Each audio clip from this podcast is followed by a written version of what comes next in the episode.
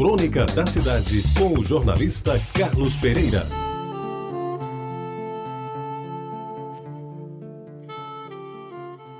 Amigos ouvintes da Rádio Tabajara, uma das coisas boas da vida de criança, adolescente, meu tempo, naqueles tempos de outrora, era lanchar. Aliás, o tempo não conseguiu mudar este conceito, pois lanchar continua sendo uma preferência de muitos, dos baixinhos, não baixinhos e principalmente das mulheres em geral. Só, amigos ouvintes, que no meu tempo os lanches eram bem diferentes.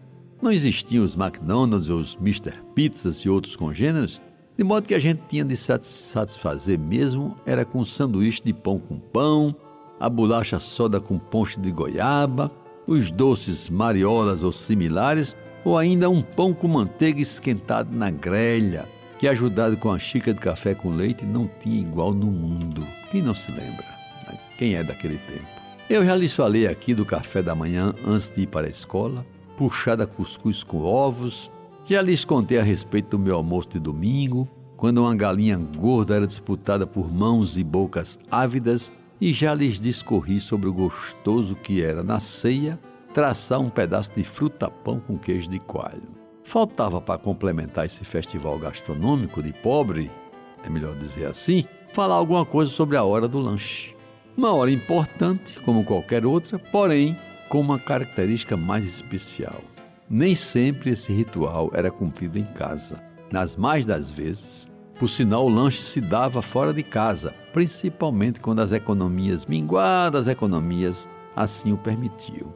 Eu muito teria de dizer sobre o lanche daquela época, a começar pelos, pelo mais famoso e conhecido de todos os pessoenses que viveram aqueles tempos, o famoso caldo de cana do Bar Querubim, cuja denominação muitos invertiam para obter o cacófato Querubim Bar, odiado pelos César, donos do estabelecimento, que ficava ali na descida da Guedes Pereira. Nem sei se ele existe hoje. Tinha também o cachorro-quente do Madruga, um pão bem aquecido com uma gostosa salsicha no seu interior, às vezes substituída por generosa porção de carne moída, ao gosto do freguês. Tudo bem acompanhado por uma garrafa de guaraná bem geladinha, dore ou sanhauá de preferência. E o que dizer dos apetitosos ovos cozidos que o alemão servia na Casa dos Frios, ao lado de uma caneca do melhor choco da cidade, ali na descida da Duque de Caxias, em frente ao Cinema Rex, perto da Igreja da Misericórdia, para quem não se lembra. Todos eram muito bons e tinham seus clientes cativos. Eu, que adolescente já começava a ganhar meus primeiros cruzeiros, moeda da época, quando eu recebia dinheiro, me dava ao luxo de comer um pombo assado com a cervejinha bem gelada no Luzerinho, ali na Vasco da Gama, um incrível bar que fez história em João Pessoa, principalmente nas décadas de 60, 70 e começo de 80 do século passado.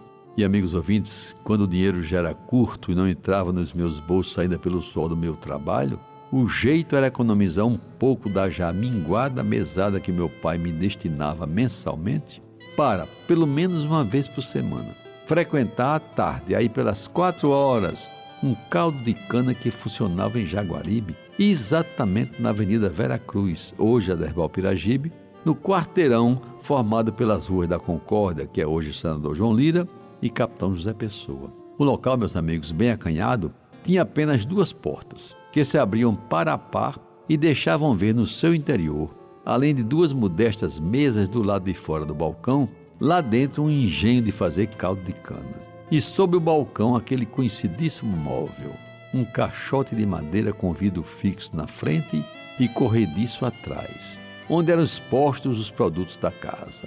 Lado a lado estavam lá, bem presentes, pedaços de bolo inglês, de bolo baeta, sonhos açucarados, tarecos vindos da padaria do bairro e as inesquecíveis empadas de camarão.